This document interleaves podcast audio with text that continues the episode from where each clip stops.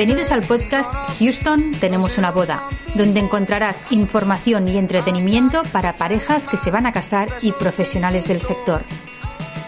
Houston Tenemos una boda es un podcast de Ensu, vídeos de boda que dejan huella.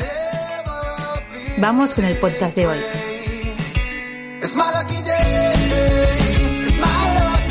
Oye, ¿cuándo fue la última vez que te emocionaste mucho? Pues yo soy una persona que se emociona mucho en las bodas, muchísimo.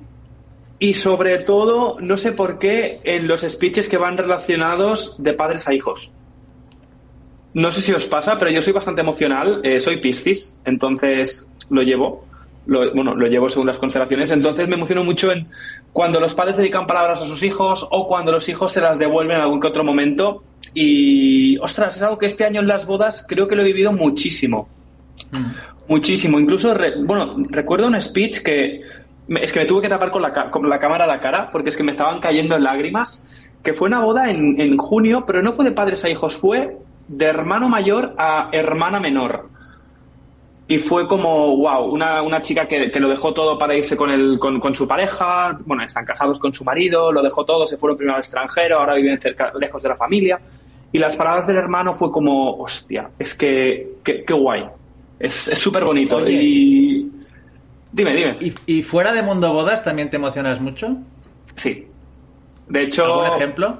cuando le pedí la mano a mi chica, eh, estaba muy nervioso. Entonces yo mi idea era dar un anillo y punto. Y cuando la noche antes no podía dormir. No podía dormir, no podía dormir tal.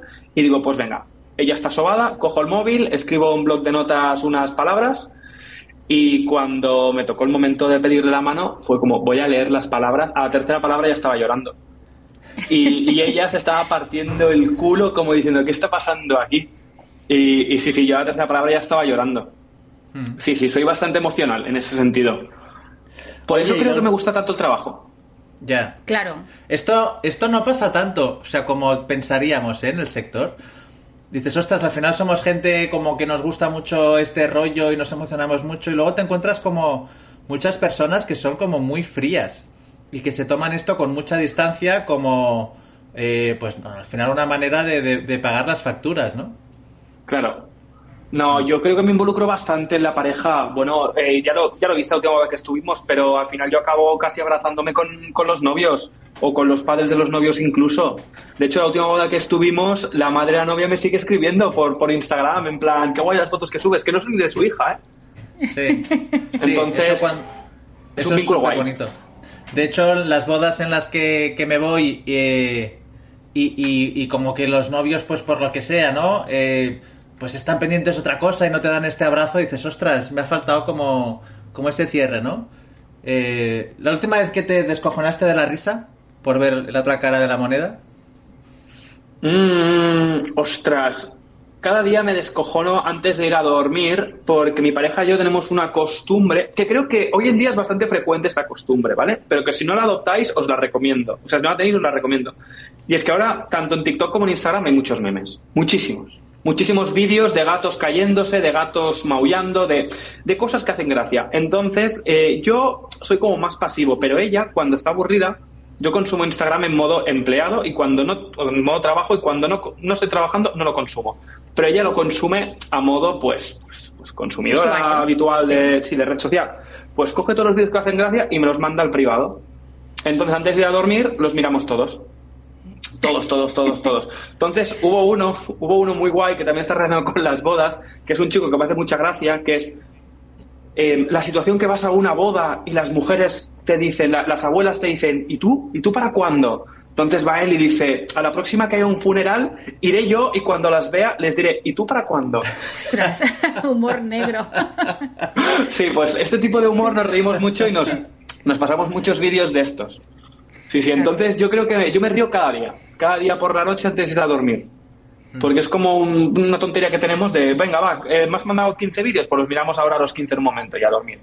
Pues me parece que probablemente es el mejor antídoto para, para dormir, relajarse y coger un sueño placentero. Esto lo hago con, con nuestras hijas, ¿eh? Voy recopilando chorradas de Twitter y cuando tengo suficientes, antes de ir a dormir también, chicas, Venid, nos venid, juntamos venid a y hacemos esto. un repaso de, Sí.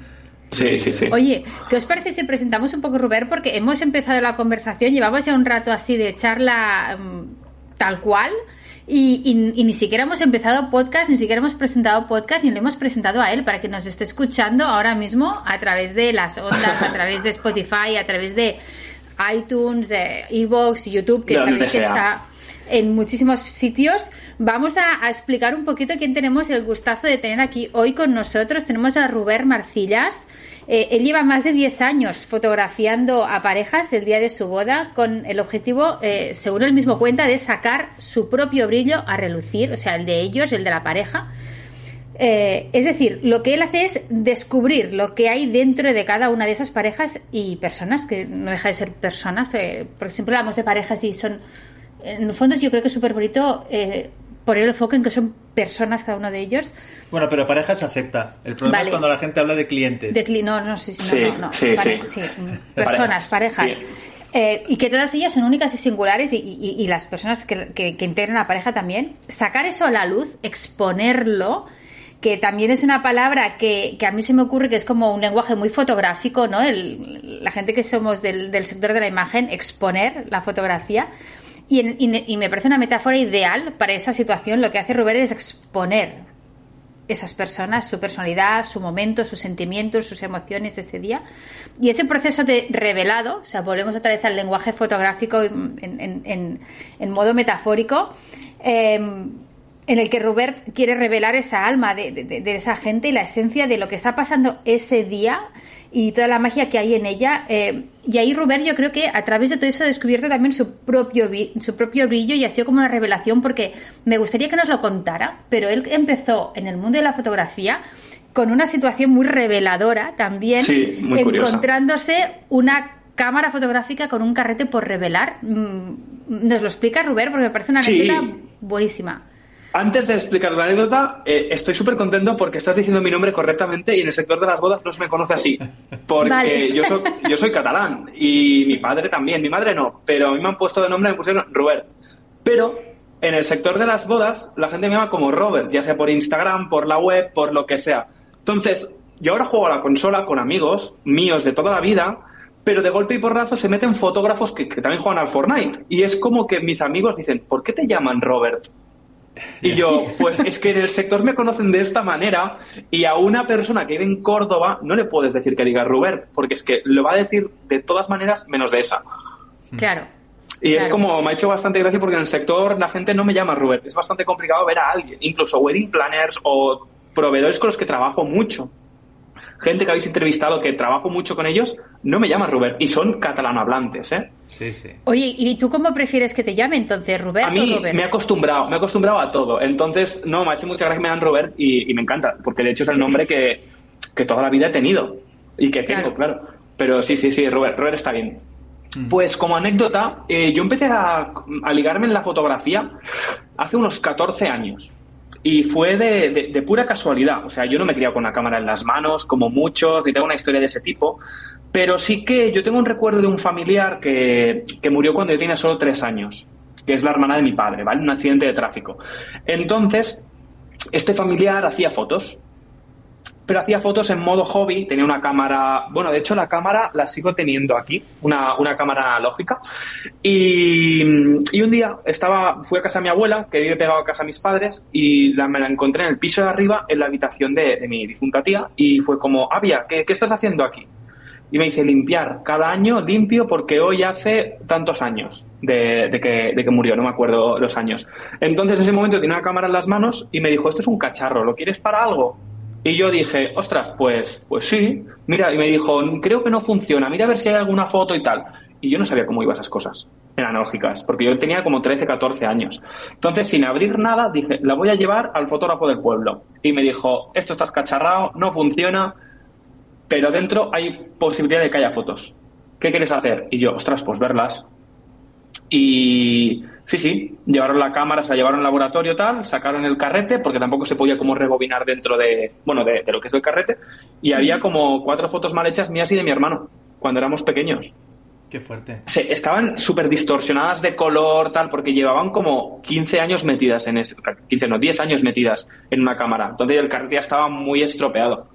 ¿No las tienes? Pero Las fotos no. No, no, no, no. Las tengo en fi- eh, están en físico en casa de mis padres, posiblemente, porque las imprimí. Aquí ahora mano no, pero sí, sí, era, soy yo casi con pañales y mi hermano bebé. Que las hermano debía hacer tu tía, supongo. Sí, sí, sí, Claro. sí. Sí, sí. De hecho, la marca de cámara es una, mar- una marca que se llama Chinon, que no sé ni, ni, ni de dónde viene. Es China 100%, la cámara es barateja, ¿eh? pero es muy, muy guay. Entonces ahí me picó la curiosidad. Entonces, básicamente, lo primero que hice es preguntarle a mis padres si había alguna cámara de fotos en casa y teníamos la típica Nikon Coolpix, bueno, no sé si puedo decir cámaras, más nombres de estos, pero bueno, Sí, una, una quieras, camarita sí. pequeñita de esas de bolsillo, que los móviles se las cargaron en nada. Y con esa cámara eh, empecé a hacer fotos a todo lo que se movía, que sea al perro, que sea a los olivos, que sí, a todo. Y de golpe y porrazo veo que hay un concurso de fotos en el pueblo y el premio eran 100 euros. Y digo, yo quiero esos 100 euros, voy a participar. Era de fotos el concurso. Teníamos que presentar una foto en blanco y negro y poner una frase que, que represente esa foto. Y cogí ese mismo día de casualidad con mis abuelos, no tenía nada que hacer, se aproximaba la fecha de entrega y no tenía ideas. Y de golpe veo que mi abuela me pide, nen, eh, tráeme dos manzanas, una verde y otra roja. La roja se la comió mi abuelo, la verde mi abuela. Y digo, pero, pero ¿por qué una de cada color si es lo mismo? Y no, que una está más dulce, que la otra no sé qué tal. Y ahí tuve la idea. Cogí las manzanas, dos manzanas, las corté por la mitad, las junté y las grapé. Oh, Y en un folio, un DIN A4 que puse, una luz de escritorio de toda la vida y pum, foto. Y gané el concurso con esa foto. Qué guay.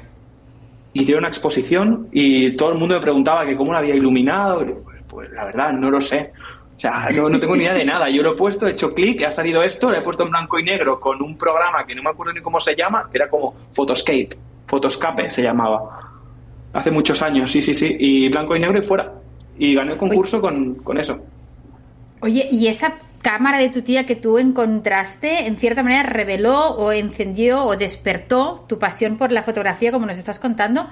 Eh, era ese, porque tú dices, sí, pero yo eh, no he crecido con la cámara en las manos, eh, como si no fuera ese el camino que tú tenías previsto seguir. Entonces, claro, eras muy pequeño, tenías 13, 14 años, pero un poco cuál era tu idea o que, cuál era el camino que tú creías que seguirías. Yo de pequeño pequeño quería ser granjero, como mi abuelo.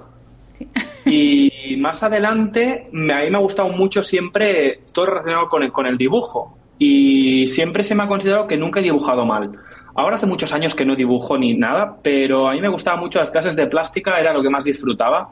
Entonces yo quería, yo, papá, yo quiero dibujar. Eh, ¿qué- ¿Con qué se puede dibujar? Y me querían endosar arquitecto. No tiene nada que ver. Pero arquitecto, pues papel y boli. Claro. Entonces yo siempre he dicho que yo quería ser arquitecto por eso, que luego me di cuenta que el camino el que me gustaba el dibujo no tenía nada que ver con la arquitectura, porque la arquitectura es dibujar planos. Claro. Y el dibujo que me gustaba a mí era pues, cálculos. dibujar dragones, son Gokus, yo qué sé, cosas. Sí, sí, sí. Oye, Y, y por eso, entonces, nada, eh, a través de la fotografía creo que encontré una manera de expresarme. De expresar, pues, no es el dibujo, pero sí que está vinculado al arte, que es algo pues, que creo que siempre me, me ha llamado la atención. Entonces, Oye, en la- supongo que por en- eso. En las parejas, ¿qué porcentaje crees que quieren que pongas tú de tu parte versus lo que son ellos? No sé si me explico. Creo que sí, o sea, que si me dejan vía libre es lo que yo quiero, ¿no? ¿Te refieres un poco? O. Sí, es decir, si nosotros nos casamos, ¿no? Sí. Eh, oye, ¿cuánto margen de libertad te damos para hacer lo que te pete versus, oye, quiero que realmente nos captes a nosotros? ¿Sabes? Quiero que vengas más a mi terreno o que Vale. vayas totalmente a tu bola. Vale, yo creo que ahora he llegado en un punto, yo siempre sido una persona muy tímida, de hecho yo creo que una de las cosas que me describe es que, imagínate, ¿vale? Estamos los tres en un bar y yo pido una Coca-Cola cero, pero me trae una Coca-Cola normal. Yo no me atrevo a decirle al camarero, oye, que te la he pedido cero, ¿vale? Yo huyo de este conflicto, ¿vale? Siempre. Aquí Entonces somos me- los tres iguales. sí. Vale, pues no, pero hay gente que, que se levanta y dice, oye, que te la he pedido cero. Pero no, yo este conflicto, pues bueno, la Coca-Cola normal también está bien, ¿no? Entonces, antes sí que me dejaba intimidar mucho por, por las parejas. En sentido de que no, yo quiero esto y lo otro y tal, pero mi cabeza es, pero, pero esto no, no queda bien, o esto la luz no es buena, o esto tal. Y pero como que lo hacía. Lo hacía, entonces eh, las parejas estaban contentas. Y es como, vale, pues, pues yo también. ¿Estáis contentos? Yo también. Fue como cuando maduré un poquito más, ahora tres, cuatro, cinco años incluso, que ya dije, no, no, aquí se hace lo que yo quiero que por algo me estáis contratando. Obviamente dentro de unos márgenes de que hay unas cosas que tienen que estar. O sea, una foto con, con los padres tiene que estar. una foto donde se vea todo el vestido bien puesto, con la espalda al aire, porque la, la novia ha cogido ese vestido, tiene que estar. Pero a partir de las cosas que tienen que estar, hago lo que yo quiero. Siempre, con todas las parejas, desde hace ya bastantes años. Que, de hecho, por algo nos contratan al final. ¿Esa lista de lo que tiene que estar siempre ha sido la misma o va cambiando con el tiempo? No, va cambiando. Va cambiando mucho a medida que yo me hago más, la palabra no es mayor, pero a medida que yo voy creciendo o madurando, eh, va cambiando esta lista. Por ejemplo, yo antes no daba ningún sentido hacer fotos a las familias. Yo iba a hacer una boda a sacar la foto del book de novios. Pero el book de novios es una cosa que realmente me da bastante igual. Porque yo ahora quiero que la novia tenga una foto dándole un beso al abuelo, o una foto que se vea la novia con los dos padres, o, o simplemente, no lo sé, el sobrino tirado por el suelo. Ahora como que me da la sensación, porque también porque me caso, ¿no? Yo en mi boda, obviamente me querré ver, pero me hará más gracia ver cómo mis padres eh, están riendo o cómo mis amigos están jugando a no sé qué, o como, como que yo ya me veo mucho, ¿no? Prefiero ver la otra gente cómo está. Y yo creo que cuando alguien contrata un fotógrafo de boda, en parte quiere eso. Sea, quiere ver cómo está todo el mundo, todos sus seres queridos, eh, contra, o sea, en, en, el, en el álbum o en la galería. Yo antes decíamos que el reportaje era 90% novios, 10% resto. Ahora yo creo que es 40% novios, 60% el resto de cosas. ¿Y cómo ha sido el, sin dar nombres si quieres, el proceso tuyo de búsqueda de fotógrafo para tu propia boda, teniendo todo lo que tienes en la cabeza? ¿Cómo ha sido? Vale, ha sido muy eh, complicado porque seguramente igual que tú tengo referentes. Y entonces eh, me costó mucho asimilar que mis referentes no son mis fotógrafos de boda ideal. Porque, por ejemplo, a nivel empresarial, yo soy de una manera que no tiene nada que ver con el cliente con el que yo trabajo. Primero, porque yo trabajo con un perfil de cliente que es muy complicado ver tatuajes, pero yo voy petado de tatuajes. ¿Vale? Pasando por aquí. Entonces, ¿qué pasa? Que yo admiro mucho a nivel empresarial a muchos fotógrafos y yo quería ese fotógrafo. Pero mi chica, cuando le enseñé ese fotógrafo, dice, muy bonitas las fotos, pero es que esta gente no tiene nada que ver con nosotros. Y yo, claro, visto así, tienes razón, pero, pero mira qué fotos más bonitas. Y decía, sí, pero no somos ni tú ni yo, ni me visualizo en eso. Yo no iré de princesa. Y yo, ya, es, es verdad, es verdad. Entonces, ciñéndome en eso, pues hice una lista de cinco o seis fotógrafos y fotógrafas, se la enseñé a mi pareja y ella descartó. Eh, este no, este sí, este no, este no, este no, este no. Quedaron creo que tres. Hicimos tres videollamadas, tal, y a partir de aquí, pues, se dejó guiar ella por, por el buen rollo. O sea, yo pasé una lista como siete, ocho, y ella descartó cinco y tres nos fue con los que hablamos. Yo ya conocía a los tres, entonces era como, como raro, porque al final nos conocemos todos. Pero hablaba ella, y ella iba diciendo, bueno, pues este me ha caído bien, este me ha parecido un poco más borde, este se ve que tiene muchísimas ganas de estar con nosotros, este no sé qué, tal. Pero ya partíamos de la base que todo el mundo con los que nos reuníamos ya le, gustaba a ella el trabajo. A mí obviamente también, porque era como mi lista. Claro. Claro, esto has hecho una selección previa y ella hace la selección de la selección. Sí, y luego yo lo que hice es no enseñarle ningún precio, para que no se deje influenciar por eso. Que solo se deje influenciar por las fotos que ve y por cómo el, el, el feeling que le da esa persona. Hmm. ¿Crees que eso es lo principal que tiene que tener una pareja en cuenta cuando elige fotógrafo? Esa, porque tú en tu página web y en tu y cuando tú hablas hablas mucho de conexión y de la importancia de conectar con la pareja. ¿Crees que eso es el elemento que debe marcar a la hora de tomar es que Sin duda.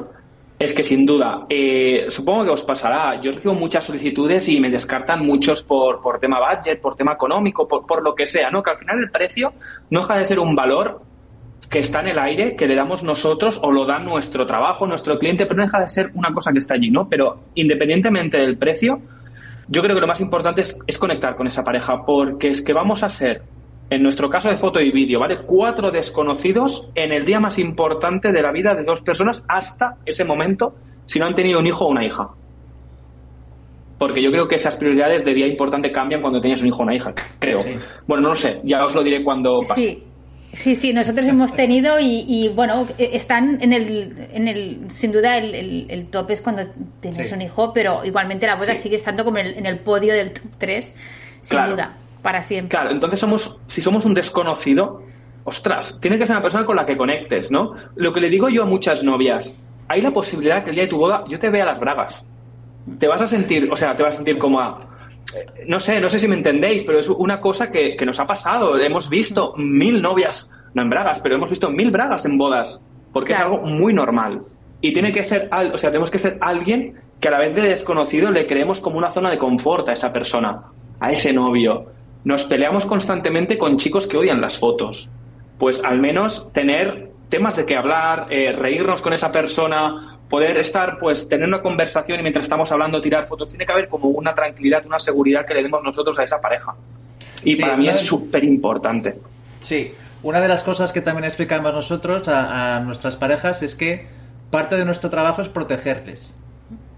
Es decir, cuidar lo que estamos grabando o fotografiando para que nunca puedan quedar en evidencia en ningún sentido. Por algo que dicen, por algo que, yo qué sé, porque alguien tiene un moco, por ejemplo, se ve en el plano, o no le favorece este punto de vista, o, lo que sea, ¿no? O que tu actitud como profesional les haga sentir incómodos y les saque de esa zona de confort que dice ahora mismo Robert, Robert, em, que les saque de esa zona y eso les haga incomodar y eso también es desprotegerles porque dejas a la persona en un momento muy especial de su vida en el que está mucho más sensible, en que las emociones están a flor de piel, le, le, desproteges emocionalmente. Entonces yo creo que crear ese entorno del que, que está describiendo súper bien Robert, de confort y de comodidad, de confianza, de sentirte a gusto, en el fondo les protege a ellos mismos de, poder sentirse bien, de poder vivir como tienen que vivir el día, disfrutándolo eh, hmm. y, todo, ¿no? Es hacer un retrato, pero donde nadie pueda quedar eh, ofendido, ni insultado, ni desmejorado. Totalmente de acuerdo y además sentirse cómodo en ese, hmm. en, ese momento, porque eso yo creo que, eh, como, como muy bien está describiendo él, no, no eres consciente de lo mucho que te ayuda ese día hasta que no estás allí y te encuentras en la situación y sobre todo yo creo que debe ser más notorio todavía cuando no se crea ese ambiente de confort. Sí, cuando lo percibes más, porque las cosas cuando fluyen no, no las percibimos tanto porque todo, todo, todo avanza de manera natural y, y, entonces no notas tanto las cosas precisamente porque todo está yendo bien. Las cosas se suelen notar más cuando algo eh, no encaja y cuando algo eh, no mm. acaba de funcionar, es cuando te llama la atención. Y creo que, que, el momento de, de, incomodidad o de falta de confianza o de falta de comunicación en ese día tan importante, en el que también estás como en cierta manera vulnerable como pareja, ¿no? Eh, hay una vulnerabilidad muy grande por parte del novio y de la novia ese día. Eh, entonces, eh, ese momento en el que te das cuenta, ostras, que no hay esa conexión, te tienes que sentir como un poco expuesto y te tienes que sentir un poco indefenso. Hmm. Sí, sí, sí, sí, sí, total. Luego, hablando Del, del precio, claro, yo creo que es, que es un error pensar que foto y vídeo específicamente es lo que pagas por un día.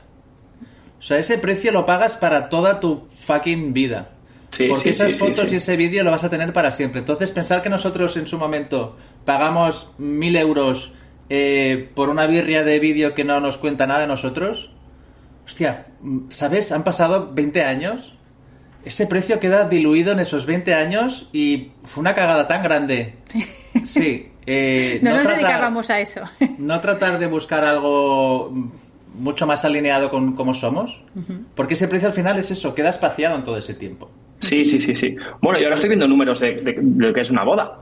Estoy viendo los números. Y la conclusión que le dije, bueno, ayer estuve hablando yo con una wedding planner que se casa este año y que tengo mucha confianza con ella. Eh, y le dije, tía, es que fotógrafos somos unos pringaos. Es que tú te casas el año que viene, o sea, este año, yo me caso este año y foto y vídeo somos unos pringaos viendo las condiciones de otros proveedores, condiciones de sus proveedores, o sea, no para mal los dos proveedores, no para mal nosotros, es como castigo para nosotros. Me acuerdo de una boda en la que eh, la wedding planner envió por error eh, el presupuesto de los autocares al fotógrafo, ¿vale? el fotógrafo me dijo, Guille, tío, o sea, el presupuesto de los autocares es más que tu trabajo y el mío juntos. Claro. Eh, yo no tranquilo, estoy pagando autobuses. En mi boda, en mi boda, yo tengo, es, es toda en un sitio que es, bueno, es un monasterio y al lado de ese monasterio está el sitio de la boda y metemos a toda la gente joven durmiendo en ese monasterio. Entonces, las familias, como la boda es, fuera porque es cerca de Euskadi, que mi chica es de allí, eh, todas mis familias y las suyas se juntan en varias casas rurales. Entonces, el monasterio es el punto, de, el meeting point.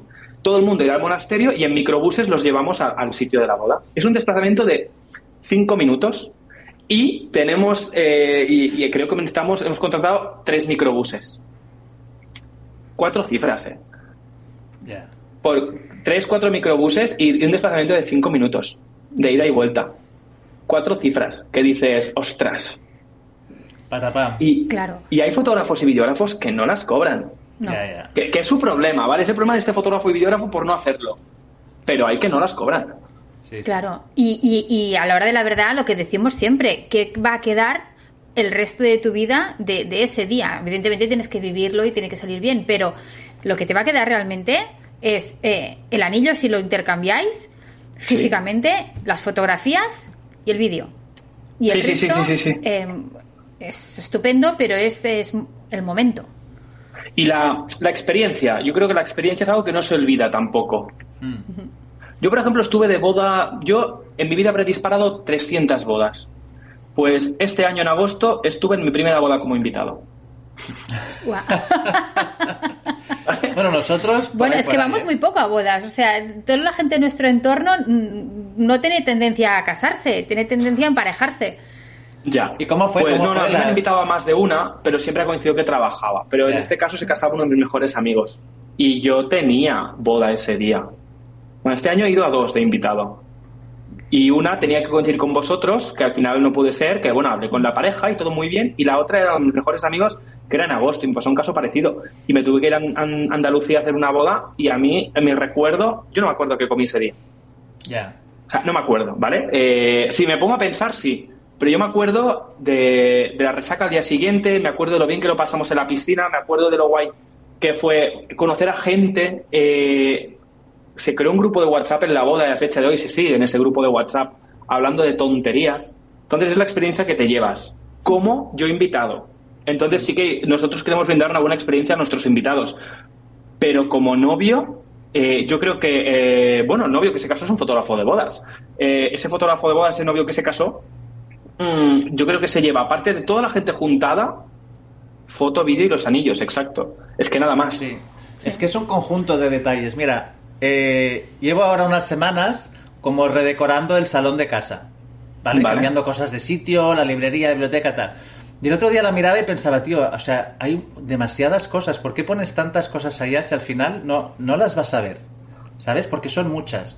Pero pensé, bueno, da igual, porque tú echas un vistazo hacia allá y es el conjunto de las cosas que te generan una determinada emoción. Y además cada una tiene un sentido. Sí. Y un porqué estar ahí, claro. Entonces, por primera vez lo vi así. En vez de estar pensando objeto por objeto, pensar cómo es la suma de todo y qué sensación te da el, hecho de, bueno, de tenerlo todo ahí, ahí, delante, ¿no? ¿Qué tipo de experiencia eh, te supone eso? Y eso sería como la boda, ¿no? ¿Quieres sí, decir? Sí, sí, por eso, que, al final es una suma de cosas que te dejará una determinada emoción, ¿no? Aunque luego no te acuerdes una por una exactamente qué es lo que era, pero la suma de todas esas no te deja un pozo dentro y eso al final es lo, lo que cuenta. Sí. Y, ¿Tú qué buscas en las fotos? Perdona, perdona, Robert. No, no, hilando, con este tema, al final, la experiencia eh, la vuelves a revivir al cabo. Por ejemplo, yo me acuerdo, yo la boda que viví ahora, por ejemplo, en agosto o la que viví en octubre, muy guayas experiencias. y me acuerdo ahora, pero a lo mejor en un año estas experiencias quedan diluidas. Y para volver a sentirlas, a lo mejor tengo que ver las fotos de, ese, bueno, de mis colegas, de cuando se casaron o yo mismo en las bodas me llevé mi cámara analógica y disparé cuatro fotos en, carrete del núcleo que estábamos juntos. Y eso se, las mandé a los novios, que, bueno, a los colegas, y les encantó. Y de hecho, yo llevo tiempo dándole esto, si nos escucha otro fotógrafo, que no me lo quite, ¿vale? Que no me lo robe. Y si se le ocurre una idea mejor, que me la diga y la aplico yo. Pero bueno, eh, una cosa que, que, ya te digo, en la boda de estos compañeros, bueno, amigos, eh, les entregué fotos analógicas, les di yo, yo iba de invitado, pero me llevé mi Contax, que es pequeñita, y hacía fotos a nuestro núcleo, o sea, a los amigos que íbamos, y se las mandé, y se las di, y le encantaron. Y a mí como profesional también me encantaron, pero es que sé que como colega y como novio molan más. Y a mí me encantaría que en mi boda, van fotógrafos obviamente, algún fotógrafo se lleve sus cámaras baratas y saque fotos de sus núcleos y me las dé porque eso es realmente la esencia. Mira, eh, nosotros tuvimos fotógrafos de, de, bodas también, un desastre por exclusiva y tal. Las fotos chulas de nuestra boda las hizo una amiga de Marta, mm. periodista, mm. Eh, y otra que también hizo bueno, sí, el... Un poco de vídeo. Un poquito de, vídeo. De, mi, de, mi, pandilla de la Universidad de Periodismo, de la Facultad de Periodismo, de mi pandilla, se llevaron una a la cámara, sí, cada una a la cámara. Y esas son las fotos de verdad chulas de, nuestra boda, las que hizo una amiga de Marta a su bola total. Claro.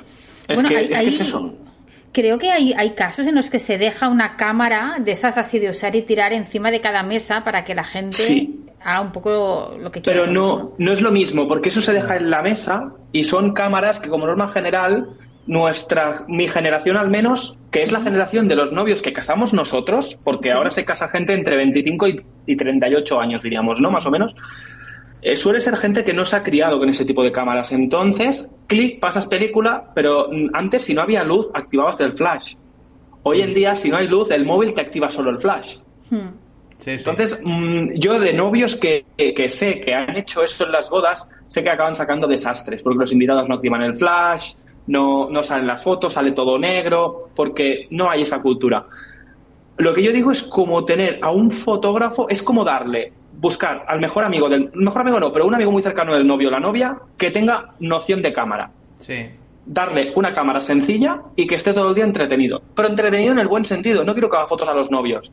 Quiero que haga fotos a, a, su pareja, o sea, a la pareja de ese amigo, a los amigos de Córdoba, a los de tal, ¿sabes? En pequeños núcleos. Hmm. No hace falta que saque a los novios. Los novios ya los sí, saco yo. entiendo, me parece una idea muy buena. Esto es lo que hizo Gwyneth Paltrow con Steven Spielberg. No sé si te lo conté justo en la fiesta de Entre Tonos que coincidimos. Vale, eh, Paltrow se casa y tiene de invitado a Steven Spielberg. Y le dice, a ver, tío, Steven, colega, eh, tú eres un introvertido de la leche, vas a estar súper rayado y agobiado. ¿Por qué no te traes tu cámara? ¿Sabes? Y haces lo que quieres. Y haces lo que quieres. Y me haces tú el vídeo de la boda. y Steven dijo, vale, ok. Y entonces el vídeo de la boda de Gwyneth Paltrow lo hizo Steven Spielberg. Sería chulo verlo. Pero bueno, un poco eso, ¿no? Alguien que realmente que esté invitado y, que, entienda. Pero que no haga, no haga como tú bien dices, es verdad, me parece un consejo buenísimo que has dicho, porque yo no, no había caído en que efectivamente la generación que ahora se está casando eh, está tan acostumbrada a, poder tirar infinidad de fotos y si no sale bien borrarla y si no sale bien volverla a hacer y ver enseguida cómo te ha quedado para poder corregir sobre el terreno. Porque eso es algo que antes tirabas a ciegas, obviamente. Y bueno, es como los niños que leen un libro y, cogen el libro e intentan pasar la página pasando así con el dedo, ¿sabes? Eh, porque hay esa, eh, ya esa dinámica digital. Y me parece que, que, es verdad, que lo que tú has dicho efectivamente requiere que, sepa, que sea alguien que, que se maneje mm, razonablemente bien con la cámara. Nociones, unas nociones, nada más. Sí. Sí, sí, sí.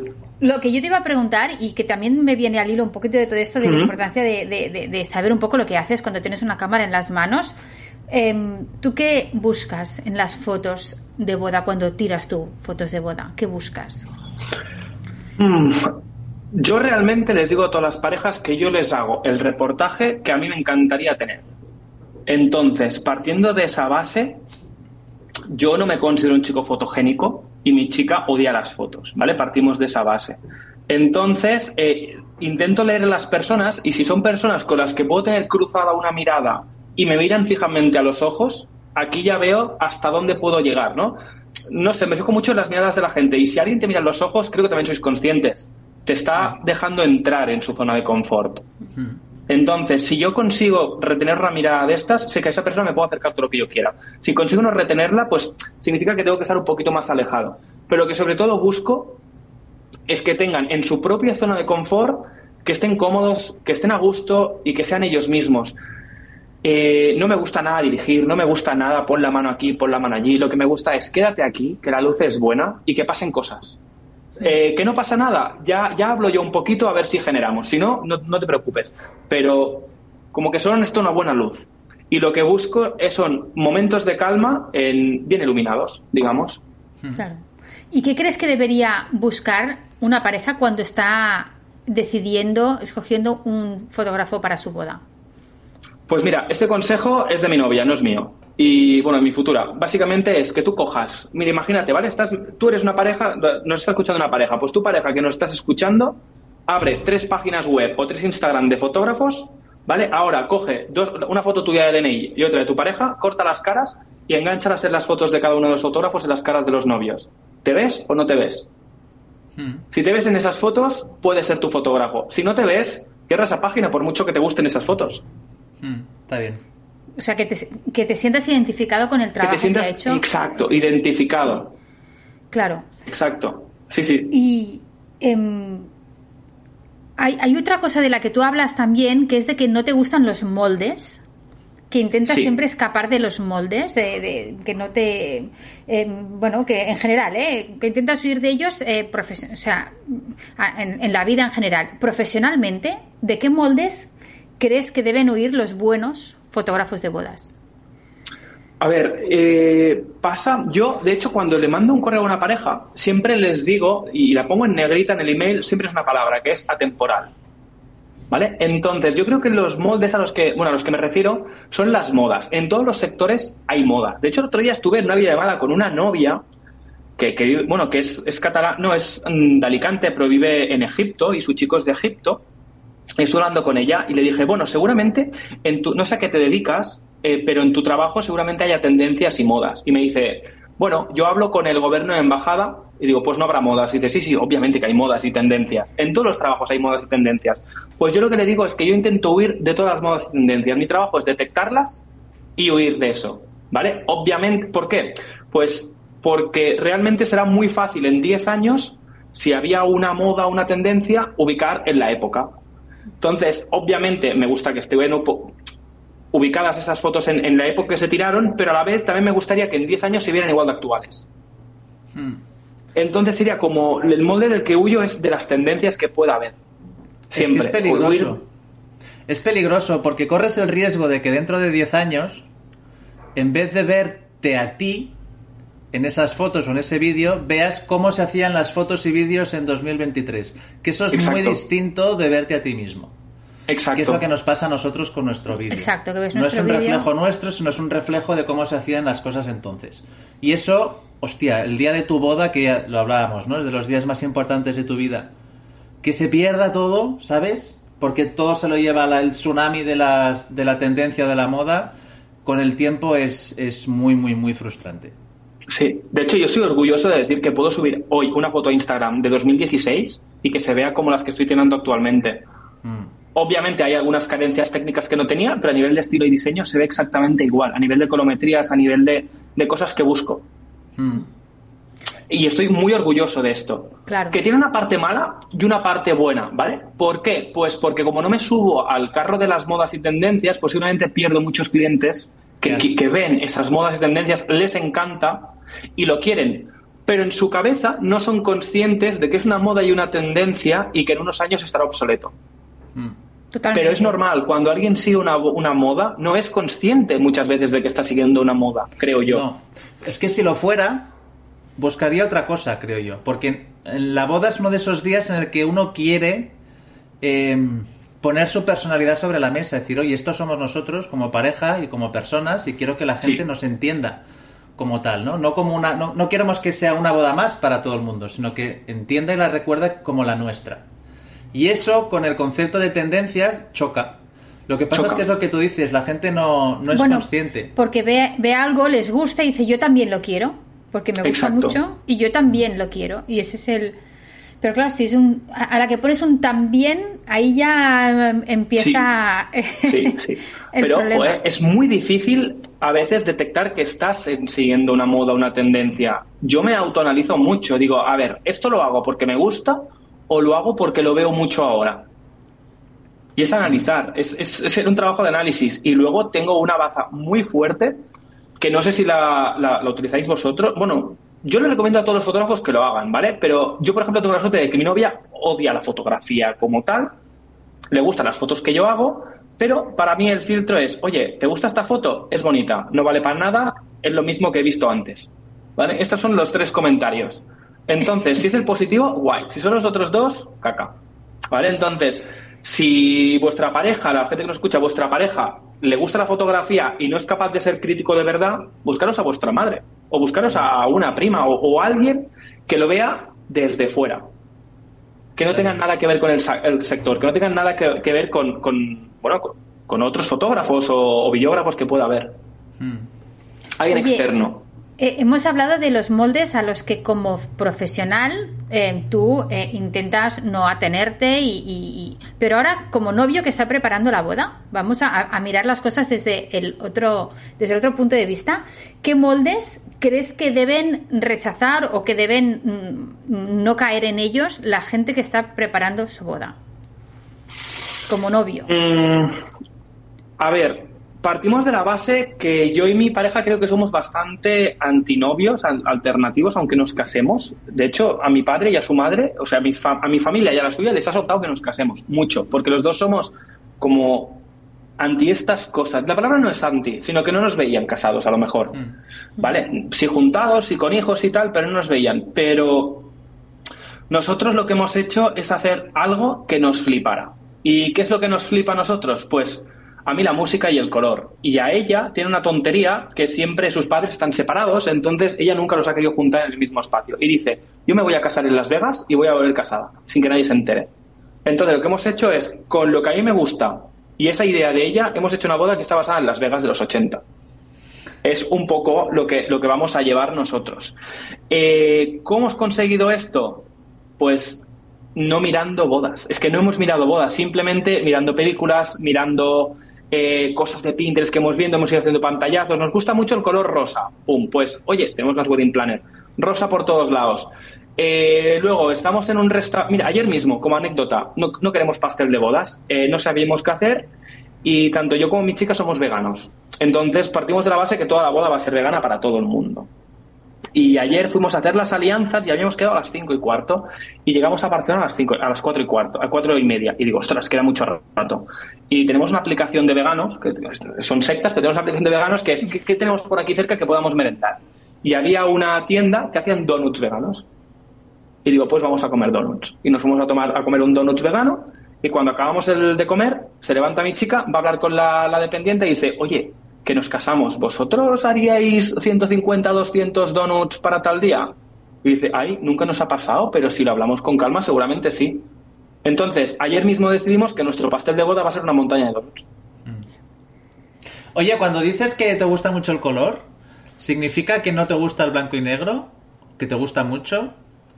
No, me encanta el blanco y negro y de hecho lo utilizo mucho en mi trabajo, pero me encanta eh, los colores que, que, encajen, eh, odio los colores que no encajan, es decir, los colores complementarios que quedan bien es una cosa que me flipa. Eh, yo, por ejemplo, no sé si te pasa, Guille, yo creo que sí que te pasa, pero cuando tú estás viendo una película y por muy buena que sea la trama, si la fotografía es un desastre, hmm.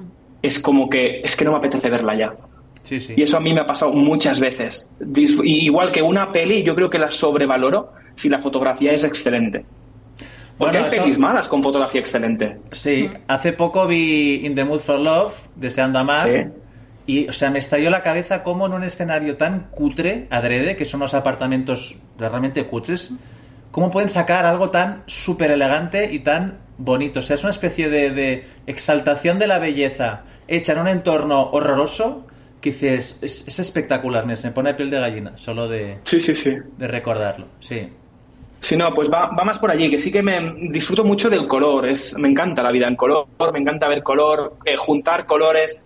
Voy con unos pantalones rojos ahora mismo, y de ir a la calle, ¿eh? no de, estar por casa, porque voy con ropa de calle que ya ha salido hoy, sino que eh, disfruto mucho viendo color, colores llamativos, saturados, tal. Entonces, que no, una cosa es lo que me gusta y la otra cosa es lo que aplico a mi trabajo, porque también tengo que ser coherente un poquito en esto. Claro. Entonces, sí, me gusta mucho el color vivo. Pues en nuestra boda que va a haber mucho color vivo. De hecho, eh, como anécdota, esto ya, ya, ya lo veréis cuando, cuando, o sea, ya he compartido alguna foto cuando me case, si me apetece, pero eh, en la comida hemos puesto tres mesas imperiales y no tenemos flor. Hemos puesto una barra LED que va eh, cruzando toda la mesa por el medio. Una barra LED que va a cambiar de color. Entonces el color va a empezar en cálido y de, bueno, va en color con naranja rojo y va a ir cambiando según el plato de comida y cosillas. Oye, yo esto no lo he escuchado nunca, ¿eh? Me parece una idea. No, es que partimos de la base que no quiero hacer una boda de las que yo he fotografiado. También os digo, hablé con el fotógrafo y le dije, amigo, buen provecho. O sea, tendrás mucho trabajo y difícil. Oye, y antes has mencionado que vais a tener wedding planners como novio, ahora hablando desde la experiencia como novio, em, no sé, ¿recomiendas a la gente que nos esté escuchando wedding planner? Sin duda. Mira, partimos de la base que yo creo que todo el mundo, nadie tiene tiempo, ¿vale? Mm. Todo el mundo vive ajetreado. Entonces, el trabajo de una wedding planner es facilitarte la vida. Es que yo creo que con esto ya se vende.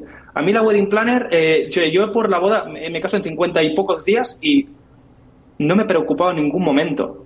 O sea, no en ningún momento he sentido la necesidad de, o sea, el sentimiento de vamos tarde, vamos con prisa, no llego a todo porque ya tengo una persona encargada que me lo está gestionando absolutamente todo. Nosotros le dimos todo lo que teníamos en la cabeza, ella lo ha puesto, lo ha plasmado todo en un, bueno, son dos, lo, han plasmado todo en un PDF, nos lo han pasado, hemos estado descartando, no descartando y a partir de aquí valorando propuestas de proveedores.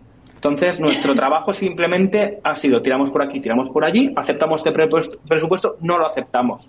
Pero porque ellas nos han sabido captar muy bien muy, muy, muy bien. Entonces, sí, lo recomiendo. Y más, teniendo, bueno, también es verdad que hacemos una boda a 500 kilómetros de nuestra casa. Pero si la hiciera 40, también la contrataría. Bueno, 40 o a 10, ¿eh? Y como profesional, eh, ¿notas diferencia cuando trabajas cuando hay wedding planner y cuando no la hay? Sí, sí, sí, sí. Sí, eh, como profesional la noto un montón y también es verdad que identifico como dos tipos de, de wedding planner en el sentido de trabajar, ¿no? Una wedding planner con la que no tengo contacto apenas con la, con, la pareja y otras wedding planner que tengo muchísimo contacto igualmente también con la pareja, ¿no? Entonces, lo noto a nivel de facilidad y gestión y por suerte, yo soy una persona muy extrovertida y que rápidamente coge confianza, ¿no? Pero si yo fuera de manera diferente, creo que trabajar con wedding planner me costaría más sacar lo que yo saco en las fotos. Porque no creo ese vínculo inicial con la pareja pero de la manera que soy, mm, tengo la facilidad de, aunque no conozca a la pareja ese mismo día, la creo, lo creo y ya está. Pero porque soy de, este tipo de personalidades, ¿no? Pero, por ejemplo, si yo fuera mi hermano, mi hermano es una persona, mi hermano es un barbero, es barbero, ¿vale? Pues es un barbero que no te da conversación porque, porque le da pereza a la gente, porque le da pereza hablar y porque, oh, porque no. Entonces. Eso es un negocio que teníamos pensado con nuestras hijas. O sea, barbería o peluquería para introvertidos donde no sea necesario saber que estés dando conversación. Y contando tu vida. Sí. sí, sí, sí. Me parece brutal. Entonces, si yo fuera mi hermano, yo no podría hacer el trabajo que hago, porque yo no podría llegar allí y a dos desconocidos presentarme, hey, hola, ¿qué tal? Vengo a hacer las fotos. Yo ahora puedo hacerlo porque la manera que soy me lo permite. Entonces, las wedding planner facilitan mucho el trabajo de gestión, facilitan muchísimo la información. Eh, como que si yo sé que voy con, una, con una wedding planner, sé que todo va a ir como tiene que ir, ¿vale? Pero a nivel fotográfico, todo está más bonito y tal, pero a nivel conexión con, con el individuo, a lo mejor con el individuo, con el individuo no cliente, bueno, cliente, pareja, humano, persona que hay detrás, es más complicado puede llegar a ser porque no has tenido tanto contacto a lo mejor. Claro. Oye, tu boda nos has contado que va a ser súper original, eh, pero ahora a nivel de experiencia profesional que llevas a tus espaldas, ¿qué es lo más extraño que recuerdas que te haya pasado en una boda? ¿Se puede hablar de cualquier tema? Sí, ¿no? Em, sí, supongo. Cuando lo suba que me pregunten, ¿esto es para público de todas las edades? Ya diré que no. No, no, sí, sí, sí, sí, yo creo que sí. Recuerdo una boda donde estaba comiendo, ah, bueno, acabando ya creo que el segundo o empezando el postre, y fue como que me estoy meando y me voy al baño. Y cuando voy al baño, me encierro, empiezo a mear, pum, pum, pum, pum, y cuando estoy en el proceso, escucho que entra gente en el baño y eran amigos del novio y el novio. Cojo, cierran la puerta, yo salgo de menos, me voy a limpiar las manos y sacan ahí, pues, unas sustancias. Y, y, dice, les ponen ahí bien ordenaditas estas sustancias, quien me escuche y pueda hacerse una idea, ya, ya sabrá lo que es. Las ponen bien, bien ordenaditas, cierran bien la puerta, hasta que esto no se acabe, no sale ni Dios de aquí. Y yo en el baño. Bueno, yo estoy trabajando y no, no, que no me dejaron salir. Que hasta que no acabaron eso, a mí no me dejaron salir del baño. Sí, yo, estaba creo que trabajando. yo creo que pasa, yo no me entero nunca de estas cosas. Pero la gente que está, Guille, ¿te has visto? O sea, van hasta arriba, fíjate lo que ha pasado. Yo creo que pasa mucho más de lo que, al menos yo, diría. Porque eres muy naif a lo mejor. Sí, sí, supongo que sí. No, yo sí que vivo, yo sí que lo veo. Y, pero nunca me había pasado como de tan de cerca, ¿no? O sea, Ya. sí que al final detectas esta persona tal, pero tan de cerca fue como, que me está afectando. O sea, que, que estoy aquí en la misma habitación, que no me va a pasar nada malo, ¿no? Porque yo no voy a consumir. Pero, pero es como que fuerte. Claro. Bueno, Sí, la sí, boda que- que estoy editando ahora eh, nos ofrecieron en el baile. Eh, bueno, a mí no, a la persona que iba conmigo, oye, tal y cual, y bueno, el- son cosas que, que son están mucho más presentes, ¿no? Probablemente de lo que Sí. de lo que querríamos. de lo que diríamos, Sí. sí. Oye, Sí, y hablando sí. del querer, que, que hacemos carta a los Reyes, ahora que acaban de pasar los Reyes, porque estamos en enero, estamos grabando este episodio del podcast de Houston, tenemos una boda en enero y acaban de pasar los Reyes. Si pudieras hacer carta de los Reyes, ¿qué te gustaría eh, que pasara en una boda? Eh, te lo pregunto primero como profesional y luego, ¿qué te gustaría que pasara realmente en tu boda a nivel personal? Vamos primero por la pregunta profesional. Es complicada esta pregunta, ¿eh? Es complicada. ¿Qué me gustaría que pasara en una boda? Buah.